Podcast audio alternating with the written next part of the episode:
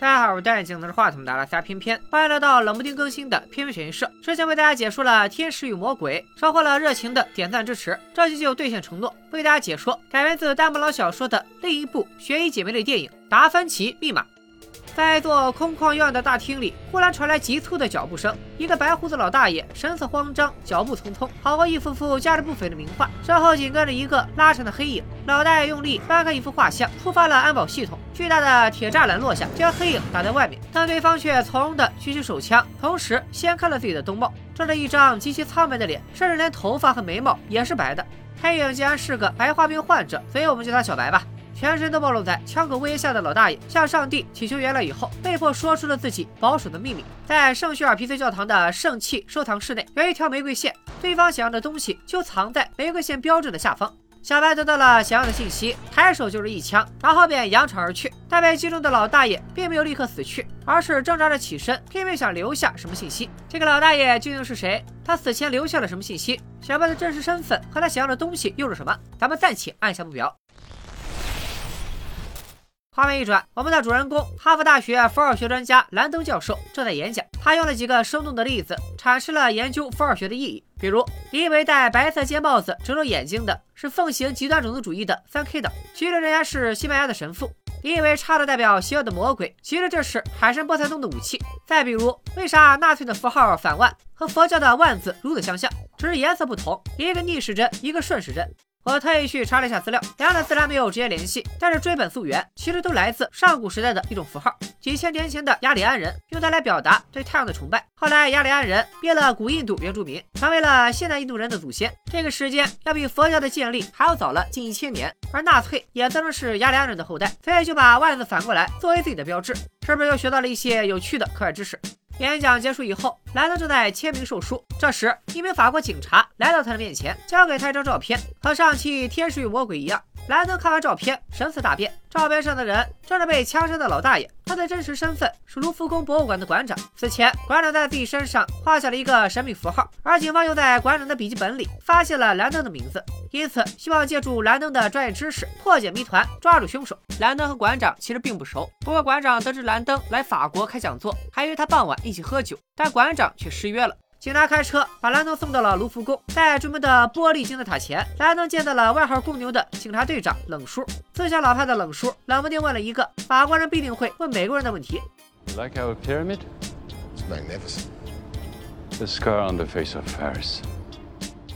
这座玻璃金字塔位于卢浮宫的拿破仑庭院内，是巴黎地标性建筑，同时也是二十世纪争议最大的建筑物之一。它由著名美籍华裔建筑师贝聿铭设计。当年方案一经公布，就在法国引起轩然大波，百分之九十的巴黎人都强烈反对在卢浮宫前建一个巨大的假钻石。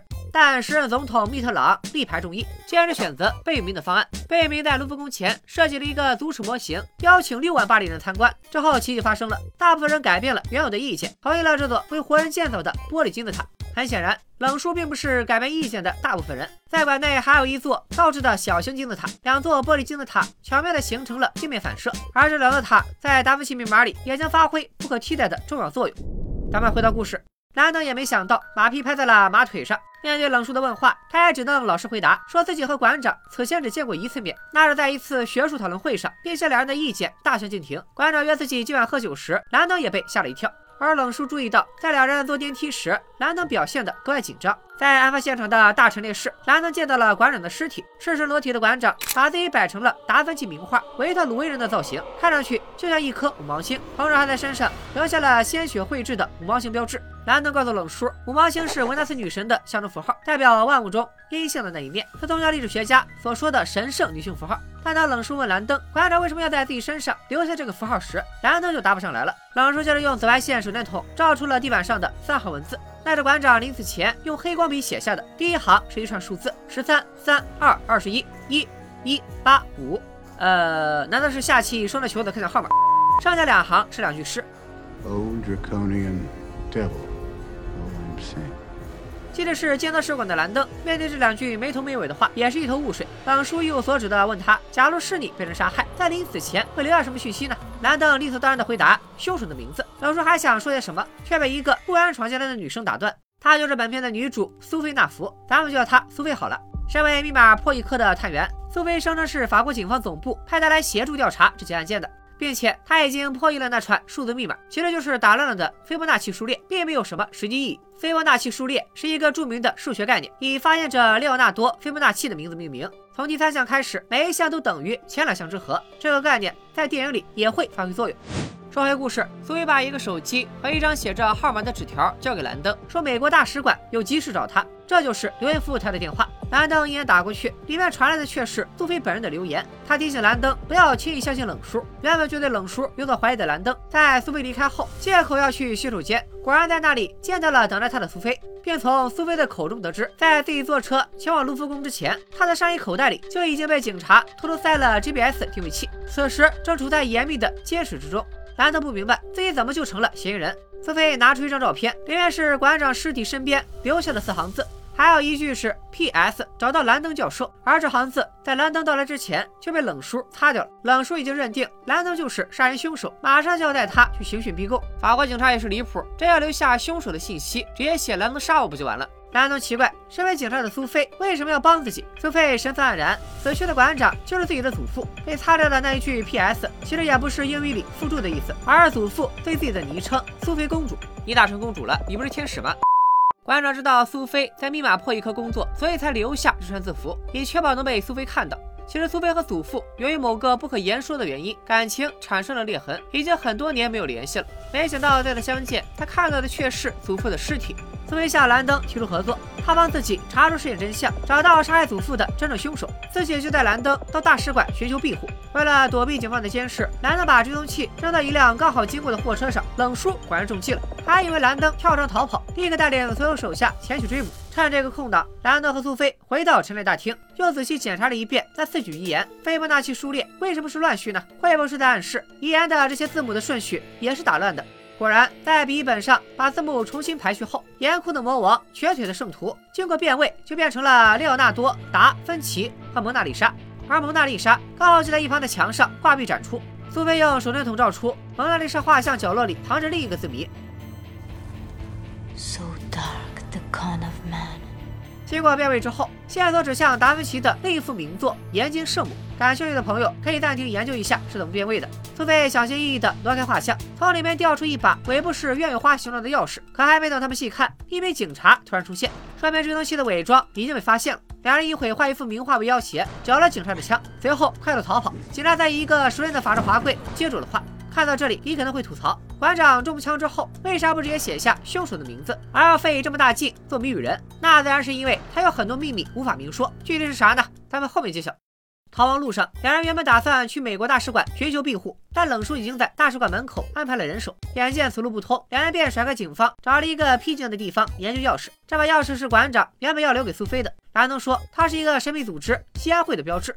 西安会是世界上最古老、最神秘的组织之一，守护着上帝在人间的秘密。许多历史上的著名人物都是他的成员，比如达芬奇、牛顿、雨果。而这个组织也在暗中影响着历史的走向。传说从一千年开始，一名法国国王征服圣城耶路撒冷，其实是由一个秘密兄弟会，也就是西安会策划的。西安会的军队被称作圣殿骑士团，圣殿骑士团宣称要守护圣地，其实是为了掩饰他们真正的目的。根据传说，这场战争是为了找到一件从耶稣在世时期就遗失了的圣物。找到圣物之后，圣殿骑士团返回罗马，不知道是被他们威胁，还是教会想收买他们。总之，教宗赋予了圣殿骑士团至高无上的权力。直到十四世纪，圣殿骑士团的势力变得颇为强大，已经成为了教会的昼夜之患。为了铲除这个威胁，梵蒂冈秘密下令，以骑士团成员崇拜撒旦为由，奉天主之命诛杀这些异教徒。在一三零七年十月十三日星期五这一天，圣殿骑士团几乎被屠杀殆尽。这也是在西方文化中代表不幸的十三号黑色星期五的来源之一。教宗后来多次派人搜寻圣物，但至今没有找到。看来他已经被残余的圣殿骑士转移了。What artifact? I've never heard about any of this. Yes, you have. Almost everyone on Earth has. You just know it as the Holy Grail. 这里必须声明一点：达芬奇密码里出现的各种组织、历史人物，虽然都是真实存在的，但这些故事其实是丹布朗根据各种传说进行一定艺术加工的再创作，有很多是虚构的，或者说并没有被证实。就好比西安会，西安山又被译为巡山，所以西安会也被叫做巡山隐修会。现实中的确有这个组织，它于1956年5月7日在法国阿纳马斯成立。同年七月二十日，在法国内政部注册登记，创会宗旨为成员教育和互助，是一个类似外国电影里常见的互助会机构。一九五六年之前，毫无任何文字或者其他可考证的充分历史资料能够证明有巡山隐修会的存在，所以圣殿骑士团也不是巡山隐修会为了保守和传承圣杯秘密而创建的军队。官方记载中，它是由九个贵族骑士自发成立的教会组织。由于十字军打下了耶路撒冷，很多人来这里朝圣。圣殿骑士团创立的最初目的是保护这些朝圣者的安全。后来他们受到了罗马教廷的认可，也有了一些特权，从此做大做强，甚至做到了富可敌国，连法国国王菲利四世都欠了他们的钱。于是撺掇时任教皇克雷芒五世给他们安了个莫须有的罪名，在一三零七年十月十三日星期五这一天，把他们给连锅端了。科普结束，说回故事。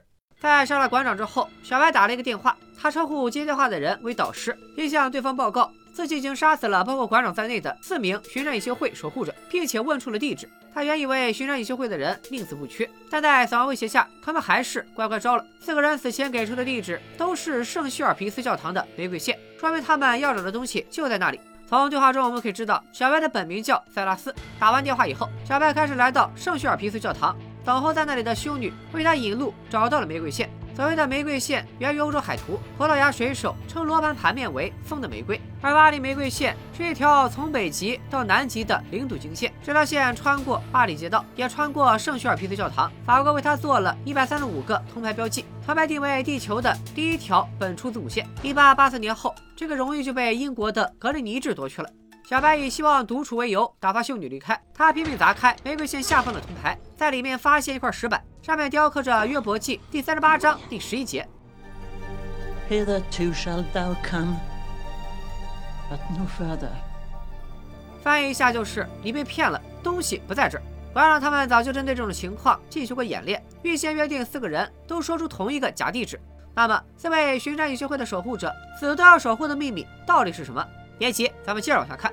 修女正焦急地给馆长打电话，其实她也是隐修会的成员。意识到上当受骗的小白，一怒之下用石板砸死修女，随后轻轻合上她的双眼，祈求上帝接纳她的灵魂。之后，他掏出带刀刺的鞭子，在耶稣的十字架前用力鞭打自己的身体，一边打一边忏悔，又回忆起了自己悲惨的童年。因为小白天生白化病，父亲一直认为他是魔鬼的孩子，经常打骂他和伤害他的妻子。某天甚至打死了妻子。精神崩溃的小白杀死了父亲后，沦为窃贼，被抓进比利牛斯山的安多尔监狱。后来地震震塌了监狱，小白身受重伤却奇迹生还。这时他遇到了天主施工会的主教章鱼博士，主教救了小白，并给了他一个新的名字塞拉斯。这个名字出自《圣经·使徒行传》第十六章，说的是一个名叫塞拉斯的囚犯遭受毒打后，躺在牢房里向上帝唱赞美诗，唱着唱着就地震了，监狱的门开了，他有所得救。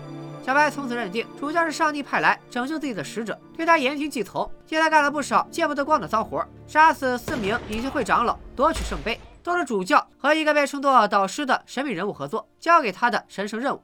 看来每一个冷面杀手都有一个标配的悲惨童年。再科普一下，天主施工会，一九二八年由一名西班牙牧师创立，拥有八万名会员，是世界发展最迅速、经济最有保障的罗马天主教组织。会员的身份并不公开，据说在某些国家的上层影响力极大，内部戒律相当严格，包括禁欲、苦修等等。苦修怎么修呢？就是在大腿上绑一个满是尖刺的苦修带，每天要戴够两小时，也是够狠的。花开两朵，各表一枝。接着说回兰登和苏菲，还记得他们找到一把鸢羽花形状的钥匙吗？两人在钥匙底部发现了一个地址：豪克斯街二十四号，于是便立刻赶往那里，发现这里是一家历史悠久的私人银行，久到自从人类有了银行业，它就存在了。值班经理热情的接待了两人。他告诉苏菲，钥匙其实是一个账户，只要插入计算机，输入密码就能拿走存放在保险柜里的物品。密码是十位数字。苏菲想起祖父临死前留下的斐波那契数列，他输入了正序的前十位数，果然拿到了一个箱子，里面装着一个用玫瑰标记的盒子。玫瑰标记正是圣杯的象征，难道教会苦行千年的圣杯就在里面？但两人还没来得及细看，值班经理就跑过来告诉他们，警方已经追到了这里。因为苏菲的账户是最古老、层级最高的账户，包含了安全逃亡的条款，银行会帮他们逃出去。经理为两人准备了一辆运钞车，兰登的神色再次变得不自然起来。由他之后的回忆，我们可以知道，原来兰登小时候跳进过一个幽暗的深井之中，靠着自己的游泳技能，坚持了几个小时才获救，从此就患上了幽闭恐惧症。这也是他和冷叔坐电梯的时候神情紧张的原因。这年头不得点心理疾病都不好意思当宣评男主了。上车后勉强压下不适的兰登，推着苏菲打开盒子，里面藏着另一个需要解密的道具——达芬奇设计的密码筒。并且把机密文件写在砂刀纸上，再用砂刀纸卷住装满白醋的小玻璃管。如果强行破开，就会打碎玻璃管，白醋会立刻腐蚀掉砂刀纸。要安全取得文件的唯一办法，就是用五个拼盘拼出密码。每个转盘有二十六个字母，所以一共有一千两百万种可能。不知道其中明月的千机铜盘跟黑龙卷宗是不是从这里得到的灵感？这时预招车忽然停下，值班经理打开车门后，居然对着两人举枪，威胁他们把东西交出来。他原本想在拿到盒子以后，把两人锁在车厢里，车门却被蓝灯提醒用弹壳卡住，怎么关都关不上。兰登瞅准机会，用车门把他撞翻在地，夺走密码桶，抢车跑路。其实，在原著小说里，此人并不是值班经理，而是支行的行长。他抢夺密码桶，并不是出于私欲，而是怀疑兰登和苏菲的动机不纯，所以想拿回客户保存在银行的东西。莫名其妙被怀疑是杀人凶手，现在又被人追杀，让兰登格外憋屈。在思考下一步该干什么的时候，他想起了自己的一位老朋友，此人是个住在法国的英国历史学家，也是一位爵士，一辈子都在研究巡山隐修会。但想见爵士，必须先在门禁回答三个问题，前两个问题都还算正常，第三个问题就有陷阱了。And now the third and most grave of inquiries: In which year? Did a Harvard scholar outrow an Oxford man at Henley?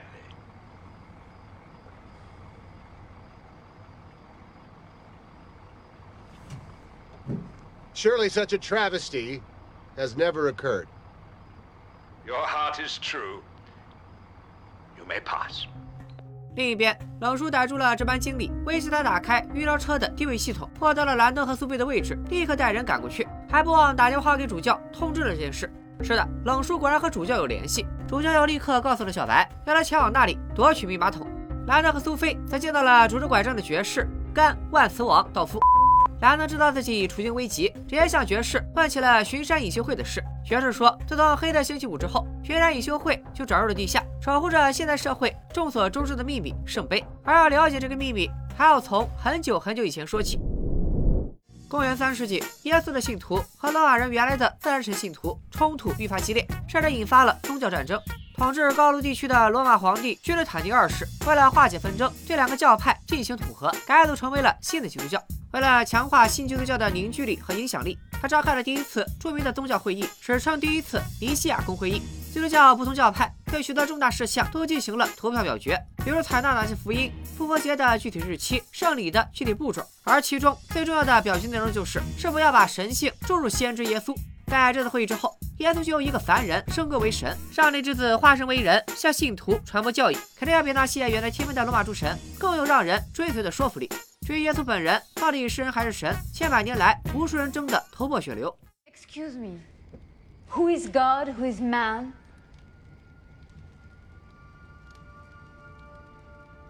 How many have been murdered over this question? As long as there has been one true God, there has been killing in his name. 那耶稣的神性和圣杯的秘密，这之间又有什么关系呢？原来向兰登和苏菲展示了一幅画。达芬奇的名作《最后的晚餐》，这幅画取材自耶稣被钉上十字架前和十二个门徒共进晚餐的故事。这本该是圣杯出现的最佳场合，但桌子上一个酒杯也没有，因为圣杯就隐藏在画作里。最初，诗人用正三角的形状指代男性和剑刃，而用倒三角的形状指代女性和杯子。在画作中，其实暗藏着一位女性，柔顺的红色长发。女性化的双手交叠姿势已经丰满了胸部，她坐在耶稣的右手边，两人的衣服颜色都是对应的，简直就是情侣装。而且他们的身体正好勾勒出一个倒三角的形状。如果把它移动到耶稣的左边，它正好可以靠在耶稣的肩头。接着，爵士拿出了被后世基督教删掉的《菲利福音》，里面有这样一句话：“救世主的同伴是抹大拉的玛利亚，基督爱他胜过爱所有门徒。”这句话里的同伴就是配偶的意思，而法语中的圣杯翻译过来是王室血脉。所以，传说中装过耶稣鲜血的圣杯，从来都不是一个杯子，而是一位含有耶稣血脉的女性的子宫。这位女性就是耶稣的妻子抹大拉的玛利亚。传说中那个被耶稣拯救的妓女，其实是一位拥有王室血脉的公主。在耶稣死后，她逃到法国，为耶稣生下一个女儿。而在耶稣死前，她曾经指定由抹大拉的玛利亚带领教会。第一任教皇原本不该是圣彼得，而是耶稣的妻子。基督教会最初应该由女人带领。这个秘密一旦公诸于世，立刻就会摧毁基督教的根基。而一个神一旦有了人性，一旦有了后代，也就从神降格成了人。所以教会千百年来不遗余力的要抹杀掉莫大拉，出版了臭名昭著的《女巫之锤》。这本书教人们如何找出并杀害拥有独立思想的女性。在长达三世纪的猎巫行动中，至少要有五万名无辜的女性被烧死，这还只是保守估计，真实数字可能在百万以上。而这场血腥屠杀的真实目的，就是为了除掉耶稣的女性后裔。平山隐修会作为耶稣后代的守护者，一直保守这个秘密长达二十个世纪。对于这个隐藏于历史中的真相，苏菲还在震惊之中。但这时，管家给爵士打来电话，说他在电视里看到了兰登两人被通缉的新闻，他们涉嫌杀害四个人。爵士以为兰登欺骗自己，要赶走他们。兰登情急之下说出，苏菲就是馆长的孙女，而馆长是巡山隐修会最后的守护者，苏菲又是他指定继承秘密的人，并且从小就培养他的推理解密技能。他们现在正在寻找的就是真正的圣杯。为了证明自己所言非虚，兰登拿出了密码筒，爵士脱口而出：“这是拱心石。”原著里最早出现“拱心石”这个词儿，其实是出自兰登之口。之所以把这个密码筒叫做拱心石，是因为古代建筑每个拱顶的中央都会有一个关键的承重石块，来固定其他所有石块。而运用拱心石建造拱顶的技术，是工匠们历代保守的秘密。相传巡山隐修会也有这样一块拱心石，它就藏在玫瑰标志之下。学着说，拱心石里藏着一张地图，可以带他们找到圣杯的位置，也就是摩达拉的玛利亚棺椁的所在地。而爵士还没来得及破解密码，小白就闯进了他的家里，用枪挟持了兰顿和苏菲，要爵士交出拱心石。不过，金战法师甘道夫又起誓等闲之辈，两拐杖就把小白敲晕过去，还让管家帮忙把他绑了起来。捆绑过程中，发现小白身上血迹斑斑的苦修带，兰顿意识到他是天主施工会的成员，猛然想起冷叔也带着这个组织的徽章。话说这么多伤口，居然没感染破伤风，小白的确有理由进不上帝。这时监控里出现了警察，他们居然用车把爵士家的大铁门直接拉掉了。眼看警察就要冲进来，刚好爵士有一架私人飞机，于是兰德和苏菲带着被捆成粽子的小白一起飞离巴黎，前往中立国瑞士的第一大城市苏黎世暂避风头。飞机上，众人试图打开拱心石，但是了所有可能的密码都不对。兰德想起了那句话：“秘密藏于玫瑰之下。”他用工具捅了一下玫瑰标志上的小孔，标志果然掉了下来，上面是达芬奇惯常使用的镜面文字。In London lies a knight, a pope interred, his labor's fruit, a holy wrath incurred. You seek the orb that ought be on his tomb. It speaks of rosy flesh and seeded womb. 翻译一下，就是一个伦敦骑士的葬礼是教宗主持的，骑士墓里有个圆球，就是他们要找的线索。在伦敦，只有一个地方能安葬圣殿骑士，那就是圣殿教堂。爵士立马准备让飞机掉头去英国伦敦的圣殿教堂。 亚当觉得他们给爵士添了太多的麻烦，他本没有必要趟这趟浑水，但爵士却说：“Have observed history. Time has been our glass. We are in history now, living it.” making it implicated. I am on a Grail quest. 众人赶到了伦敦， 虽然圣殿教堂里确实埋着很多骑士，但是他们要找的那个圆球到底在哪儿呢？苏菲觉得这里气氛不对，想要离开。小白突然冲出来，用匕首挟持了他，威胁兰登交出拱心石。等等，这货不是被绑着吗？此时，爵士的管家也赶到了现场。Remy, no, no, no, no, put it away. Too close together, you don't have a clear shot. Yes, I do. 原来管家是个二五仔，是他反水放了小白，两人抢走了拱心石，把爵士也打包绑走了。管家没追上兰德和苏菲，开始把小白送回了天主施工会的宿舍，并拒绝了他协助破译拱心石的请求，只让他在这里等待奖赏。Bless you, Silas. 难道说管家就是那个和小白联系的导师？但事实的真相真是如此吗？下一个镜头，管家把拱心石交给一只手，和他喝酒庆祝要做的大事即将成功。可管家还没高兴多久，就浑身抽搐着死去了。显然，他刚才喝的酒里有毒。这前面其实还有一个小伏笔，那就是警察调查到这个管家有严重的花生过敏，所以酒里应该是加入了花生粉一类的东西。说明凶手对管家非常熟悉，他会是谁呢？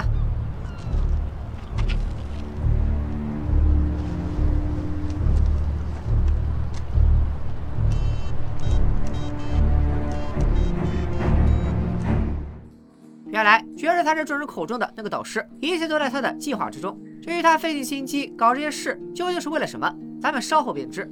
逃过管家追杀的兰德和苏菲搭上公交车，他们要不要去图书馆查资料，抢先破译拱心石的密码？在一位乘客的提醒和谷歌的帮助下，兰登意识到自己之前的理解有误。伦敦骑士身后为教宗所埋葬，这里的 A Pope 不是一位教皇的意思，而是一个人名亚历山大·普柏。他是18世纪英国最伟大的诗人，也是牛顿的至交好友。牛顿的墓志铭“自然和自然的法则在黑暗中隐藏”。上帝说：“生一个牛顿吧。”于是，一切都亮了，就是他写的。所以，普柏埋葬的圣殿骑士就是牛顿。行吧，这回牛顿的棺材本是真压不住了。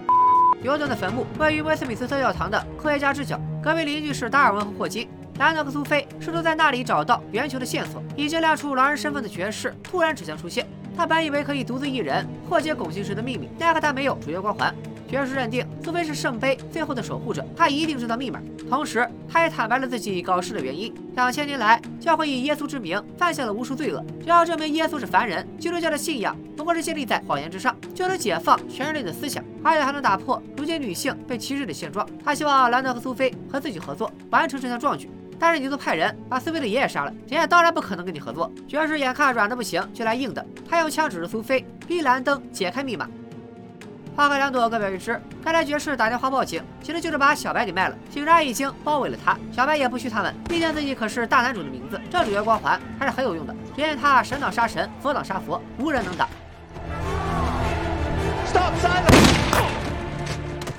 是的，小白反手一枪打中了匆匆赶来的主教，主教还说他们上当了。看来他们的目的确实是抹杀耶稣后代的存在，守卫教廷的秘密，而爵士却想把这个秘密公诸于众。看着自己的恩人受伤倒地，小白悲痛欲绝，准备自杀。而为了防止他自杀，警方果断开枪把他击毙了。另一边，在特效跟配乐的双重加持下，男的还是没能解开那个五字密码。他自暴自弃的把拱心石扔向了空中，爵士立刻扔下拐杖，伸手去接，可拱心石还是掉在地上摔碎了。这波属实是不讲武德，欺负残障人士了。此时警察刚好赶到，他们之前在小白的手机里找到了幕后黑手，就是爵士的证据。爵士信以导师的身份和主教取得联系，让主教派小白杀在隐修会的四名长老，再让主教骗冷叔说兰登因为杀人向他忏悔。因为冷叔也是天主圣会的成员，所以对主教的话深信不疑。主教前面不是在枪战中受伤了吗？在送上救护车之前，他一直在询问小白的情况。冷叔也是因为发现他居然知道凶手的名字，才识破了他的阴谋，想明白了兰登是被冤枉的。现在冷叔正式向被通缉的两人道歉。兰登感慨，爵士已经忘了研究历史的真正意义，那就是让人类不再自相残杀。被扭送进警车前，爵士还在绝望地指责兰登，为了让人类知晓真相，重获自由的机会。但从兰登的表情里，他意识到密码已经解开了。原来兰登在牛顿的坟墓里意识到，那里雕刻着各种球体，唯独少了一个那个启发牛顿的苹果。所以真正的密码就是 Apple。库克是不是可以打钱了？在扔出拱形石前，兰登已经取出了沙草纸，上面同样记载着四句诗。The Holy Grail neath ancient Roslyn waits. The blade and chalice guarding o'er her gates, adorned in master's loving art, she lies, she rests at last beneath the starry skies. 看来他们要找的圣杯就在罗斯林大教堂。这里我想关于密码桶再补充两个点：第一，有人问都过去了几百上千年，为什么密码桶里的醋没有挥发？我想说，醋当然会挥发，但这个密码桶并不是上千年都没有打开过。代代传承的寻找隐修会的守护者是知道密码的，他们可以定期打开密码桶，更换里面的醋。第二，那是不是除了想到密码，就没有任何方法打开这个密码桶了呢？也不尽然，利用现代的科学技术，其实还是有很多方法的。最简单的一个就是把密码桶放在零下十几度的环境中，让醋结冰，之后就可以暴力打开密码桶了。影片中的主角大概是因为一直被通缉，时间比较赶，所以才没有采用这个方法。书归正传，兰德和苏菲来到了罗斯林大教堂，它是圣殿骑士团建立的，地理位置正好就在玫瑰线上。苏菲走进教堂，觉得这里似曾相识。她小时候就和祖父一起到过这里。四处搜寻的蓝灯发现一扇门上刻着六芒星标志，正三角代表剑刃，倒三角代表圣杯，男性与女性合二为一。进入大门后，在一个隐蔽的房间，两人发现了一些已经被尘封的画像。从封面上看，应该是出自达芬奇之手。天哪，达芬奇没有出土的话，那得值多少钱啊！而天花板上雕刻着无数星星图案，正对上了诗的最后两句。他躺在大师杰作的怀抱里入梦，终于可以安然睡去，仰望星空。掀开地毯，两人看到了熟悉的鸢羽花标记。再转动标记，掀开石板，下面又是一条通道。看来这里就是抹大拉的玛利亚坟墓的所在地了。但原本应该摆放棺椁的位置，只静静绽放着一朵红玫瑰。也许玛利亚的遗骨曾经就在这里，如今已经消失不见了。不甘心的兰登开始查阅桌上的典籍资料，这些典籍中最古老的历史甚至可以追溯到耶稣时期。看着看着，兰登终于明白了一切。他开始询问苏菲的童年。苏菲和祖父近年来不和，是因为童年时祖父总是阻止他寻找自己父母死亡的真相。还有一次，苏菲偶然撞见祖父在进行一种过不了审的宗教仪式。兰德翻出一张报纸，上面是苏菲一家车祸身亡的消息。原来苏菲其实是车祸以后被馆长收养的，两人并没有血缘关系。苏菲的真实姓氏圣克莱尔，源自法国最古老高贵的莫罗温家族，她拥有纯正的王室血统。苏菲公主不只是祖父对她的昵称，她真的是一位公主，也是耶稣和摩大拉的玛利亚最后一名后裔，凭善意修会，豁出性命也要守护的存在。得知真相的两人走出地下室，看到大厅里已经站了一大批人，其中还有苏菲的亲祖母。他们和馆长一样，都是守护者，世代守护着耶稣的秘密。这里才是苏菲真正的家。虽然知道了自己是耶稣的后裔，但没有找到玛利亚的遗骨，就无法证明苏菲的血统。不过苏菲对此已经无所谓了，她现在明白了自己的身世，找到了亲人，也不想把这件事公之于众。兰登充分理解了他的决定。他虽然不是基督教信徒，但年幼时被困在幽暗的深井之中时，也曾向耶稣祈祷，直到获救。Why does it have to be human or divine? Maybe human is divine. Why couldn't Jesus have been a father and still been capable of all those miracles? 两人拥抱过后，男的在苏菲额头上轻轻留下一个吻，独自返回巴黎。看上去故事有了一个虽然不圆满，但还算温馨的结局。看此日历电影结束还有十多分钟，某大大的玛利亚的遗骨究竟哪儿去了？谜底即将揭晓。完成冒险回到酒店的兰登，在卫生间刮胡子时不小心刮破了脸，血滴在洗脸池里，形成了一道血迹。望着这条直线，兰登终于意识到他先前的结论是错的。上班于古老罗斯林下静静等待。这一剧里的罗斯林，并不是指罗斯林大教堂，而是穿过巴林的那条玫瑰线。他立刻穿好衣服，来到巴黎的大街上，顺着一百三十五个标记玫瑰线的铜牌一路搜寻，最终停在卢浮宫前。这一切故事的起点以及终点。卢浮宫的顶端是一块透明的玻璃，内外的两座玻璃金字塔正是剑刃与圣杯的象征。馆内的展品就是大师的杰作。仰望星空，正是此刻的漫天繁星。玛利亚的灵柩正静静地沉睡在他的脚下。莱恩跪在卢浮宫顶端，双手合十放在膝盖上，行了一个圣殿骑士礼。从此，他就是世间最后一位圣殿骑士。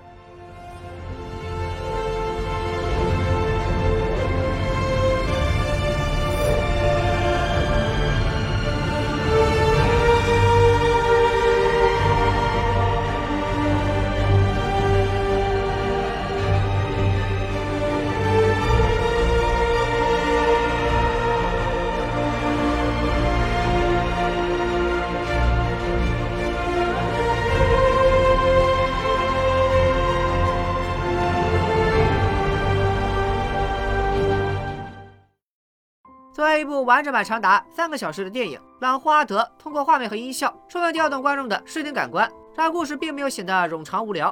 比如原著里解释《最后的晚餐》中隐藏秘密的篇幅很长，几乎都是各种对话。如果直接照搬，可以劝退至少一半观众。而电影使用画面的形式进行说明，让繁杂的宗教历史知识更加生动直观。在讲述圣殿骑士团的段落，画面呈现出一种油画般的质感，不仅区分了现在和历史，也营造出了一种史诗般的壮阔氛围。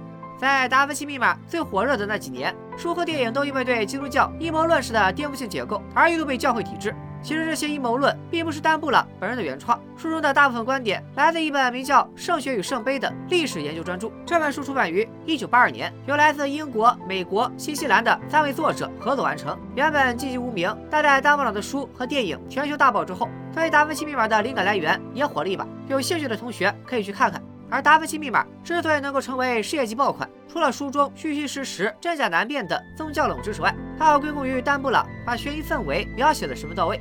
电影对此也尽力做到了还原。无论是开头馆长被杀的紧张感，还是得知历史真相时那种尝试被颠覆的巨大恐惧，除了巧妙的镜头和灯光，电影的成功还要归功于演员的出色表演。这部片子的卡斯堪称炸裂，高智商的阿甘，从杀手转行的警察的里昂，由天使化身圣女的艾米丽，总想搞事情的万磁王，不信科学改信上帝的章鱼博士，得了白化病彻底变白的幻视等等。在这里不得不提一嘴，虽然电影中有汤姆汉克斯、让雷诺、伊恩麦克莱恩这些演技精湛的影帝，但最出彩的角色无疑是保罗贝塔尼饰演的白化病患者塞拉斯。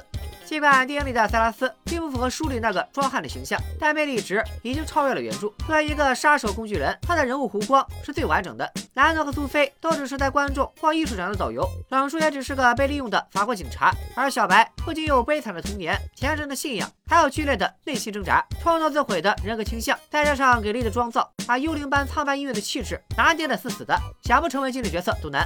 至于伊恩·麦克莱恩的爵士，只能怪演员的其他角色太深入人心。如果说《天使与魔鬼》悬疑度不够，是因为没人相信原理大师欧比旺只是个辅助剧情的龙套。那《达芬奇密码》就是败在谁会相信一个小时后才出场的中土人口贩子甘道夫演的会是一个好人呢？演员太著名了，实在不利于塑造悬疑氛围。就像开端找黄觉演司机，他怎么可能只是一个普通的司机？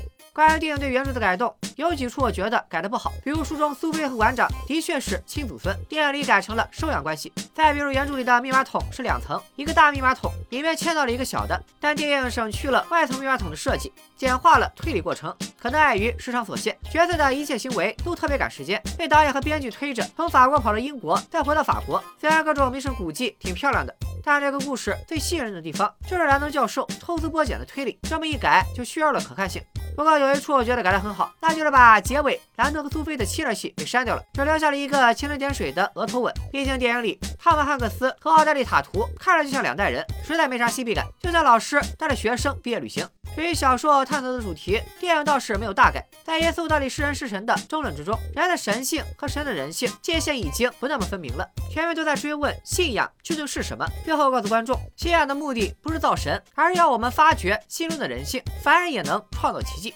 另外，《达芬奇密码》在零六年也改编成了游戏，还原程度不错，代入感也挺强的。感兴趣的小伙伴可以去玩一下。本期片悬疑社推荐作品《达芬奇密码》，创意指数八点五，逻辑指数七点五，悬念指数八点零，反转指数八点零，上脑指数七点五，豆瓣评分七点四分，IMDB 评分六点六分，片给出的寻鸡蛋值七点九分，值得一看。终于把这两部丹布朗经典小说改编的电影说完了。虽然两部片子的分都不算高，但是因为影片片的童年情怀加成，我还是很推荐的。尤其是推荐大家看一看原著小说。另外建议不要买简装版，买带插图的精装版绝对物超所值。放心，这期不是什么购物平台的广告，纯粹是我个人推荐。好了，本期片片悬疑社就到这里，咱们下期有缘再见，拜了个拜。